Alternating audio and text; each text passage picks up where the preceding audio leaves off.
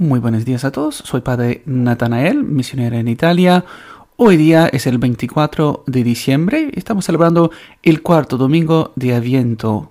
Incluso porque ya con ese tarde empezamos con Navidad, podemos decir que en un solo día vamos a celebrar toda la semana, toda la cuarta semana de Aviento. El Evangelio de hoy se toma del Evangelio según San Lucas.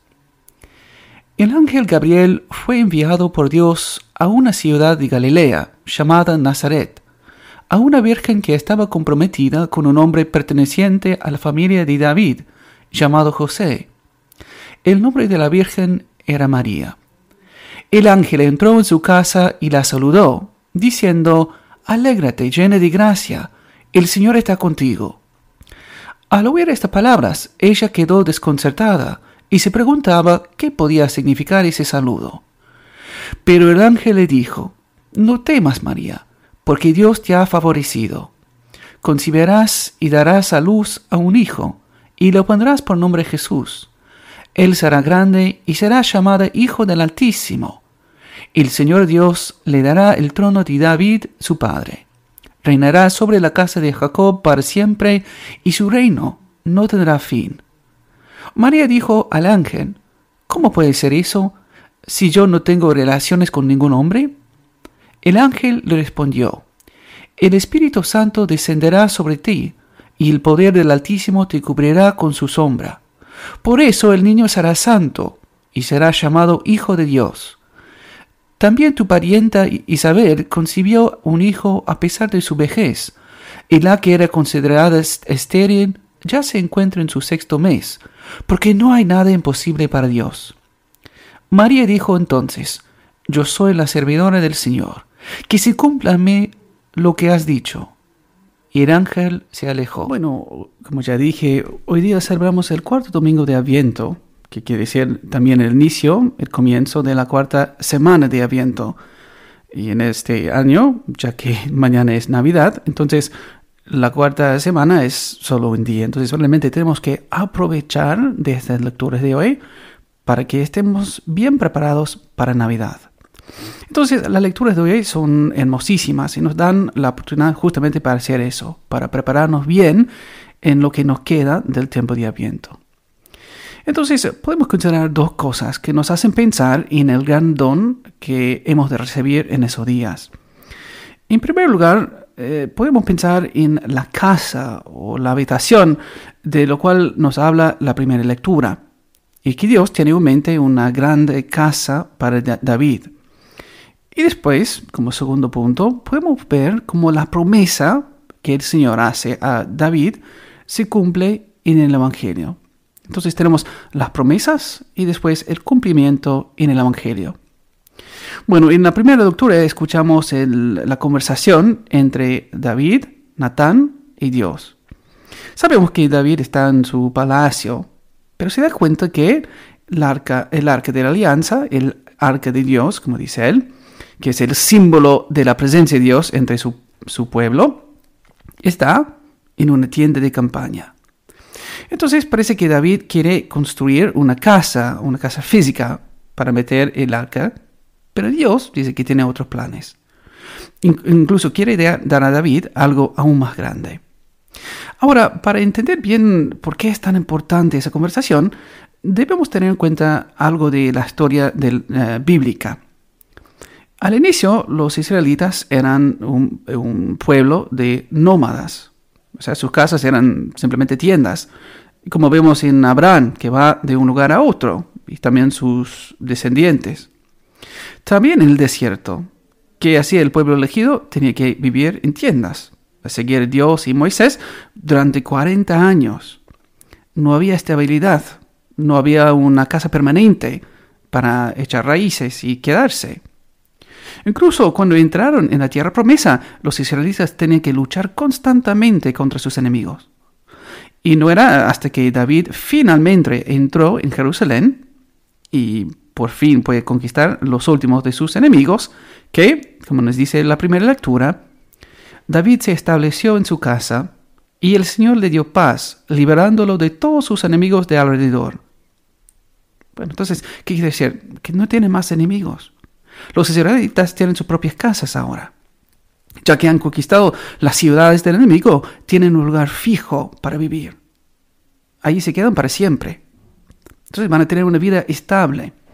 Pero David se da cuenta de, una dificultad. El arca de, la alianza, el arca de Dios, está en una tienda de campaña. O sea, no nos hace bien tener un lugar fijo, piensa, eh, piensa David. Dice, no, nos hace bien tener una casa si Dios no está con nosotros. ¿Qué nos sirve lograr tener un lugar fijo, una casa para siempre, si el Dios que nos ayudó a llegar a esa casa no está con nosotros? Entonces David ah, ofrece de construir una casa para Dios. Esencialmente quiere decir, Dios, quédate con nosotros, que no nos dejes haz tu casa con nosotros, entre nosotros, y quédate con nosotros para siempre. Ahora bien, por medio del profeta Natán, Dios da a David una respuesta hermosa, que podemos dividir en tres partes, ¿no? Porque Dios habla del pasado, y después habla del futuro inmediato, y después de un futuro que ya es muy en el futuro. Entonces, en primer lugar, Dios habla de David y habla como en el pasado ha, protegido a él y a todos los israelitas, incluso en los momentos más difíciles. ¿no? Como dice, dice él, yo te saqué del campo del pastoreo, de detrás del rebaño, para que fueras el jefe de mi pueblo Israel. Estuve contigo donde quiera que fuiste, exterminé a todos tus enemigos delante de ti. Entonces está pensando en el pasado. ¿Por qué? Porque Dios no cambia. Si ha estado con David en el pasado, también estará con él en el futuro. En segundo lugar, Dios promete cosas buenas en la vida de David. ¿No? Dice, yo haré que tu nombre sea tan grande como el de los grandes de la tierra. Fijaré un lugar para mi pueblo Israel y lo plantaré para que tenga allí su morada. Ya no será perturbado, ni los malhechores seguirán oprimiéndolo como lo hacían antes desde el día en que establecí jueces sobre mi pueblo Israel. Yo te he dado paz, librándote de todos tus amigos. Y el Señor te ha anunciado que Él mismo te hará una casa. Entonces, podemos decir, mm, por lo general, durante la vida de David había estabilidad y paz. ¿no? A veces, ¿qué pasó? Eh, perdieron aquella paz, sobre todo por los pecados de David y como castigo. ¿no? Pero después incluso Dios promete cosas buenas que vienen después del tiempo de David, ¿no? Dice, cuando hayas llegado a término de tus días y vayas a descansar con tus padres, yo elevaré después de ti a uno de tus descendientes, a uno que saldrá de tus entrañas, y avanzaré su realeza. Seré un padre para él, y él será para mí un hijo. Tu casa y tu reino durarán eternamente delante de mí, y su trono será estable para siempre. ¿Qué quiere decir? Que la presencia de Dios entre su pueblo no es algo que está ligado a un edificio físico. Dios va a construir un edificio, o sea, un lugar permanente, establecer su presencia perpetua, pero de modo diferente. Va a mandar su hijo, el heredero, al trono de David. Entonces es este el mensaje del Evangelio, el segundo punto. Finalmente podemos ver el cumplimiento de aquella promesa hecha a David. En el momento de la anunciación, María se convierte en el nuevo arca de la alianza. ¿Por qué le decimos que María es arca de la alianza? Bueno, el arca antiguo que tenía las tablas de la ley, o sea, la palabra de Dios escrito en piedra. Pero María contiene dentro de sí la palabra, el verbo de Dios. El arca de la alianza tenía maná del desierto, pero María contiene el verdadero pan que viene del cielo. El arca antiguo también tenía el, instrumento de Aarón, ¿no? su instrumento como sacerdote. Pero María tiene dentro de sí el mismo sacerdote supremo. Entonces, en el verbo hecho carne, Dios ha hecho su demora definitiva entre nosotros. David aquí está a Dios, ha pedido a Dios de quedarse con él y con su pueblo para siempre. En Jesucristo, Dios ha dado a David justamente lo que ha pedido. Aquel nombre Emmanuel quiere decir Dios con nosotros. Dios está con nosotros. Dios no está en, eh, o sea, afuera de nosotros, sea volando, sea lejos. Nos dice del modo en el cual Dios nos da la salvación. Dios haber eh, pudiera habernos salvado a distancia. Pudiera haberse quedado a distancia, pero no lo hizo. Dios está con nosotros. Este modo de presencia, Dios con nosotros es algo nuevo. Dios ayudaba a los judíos en el desierto y contra sus enemigos. Trabajaba con y por medio de David, pero nunca estaba con ellos en ese sentido. Dios está con nosotros, en medio de nuestras dificultades y desafíos, en medio de, las, de los gozos y las tristezas.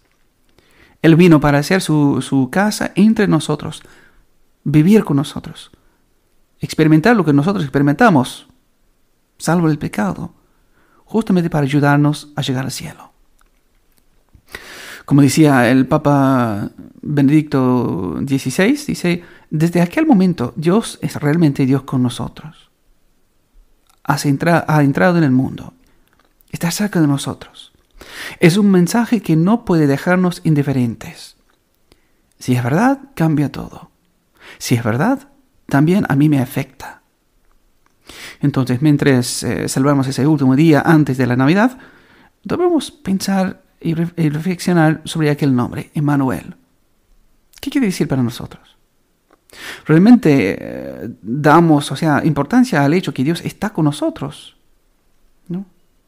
Que vive con nosotros. Y eso lo creemos sobre todo en los momentos más difíciles. Y si nosotros creemos que Dios es con nosotros, radiamos aquella presencia a, nosotros que, a la gente que encontramos en el camino, a la gente alrededor de nosotros. Entonces pidamos por intercesión de María Santísima, Madre del Emanuel, la gracia de vivir de acuerdo con aquella verdad, que Dios está con nosotros y Él nos da, nos muestra el modo de vivir. Que así sea.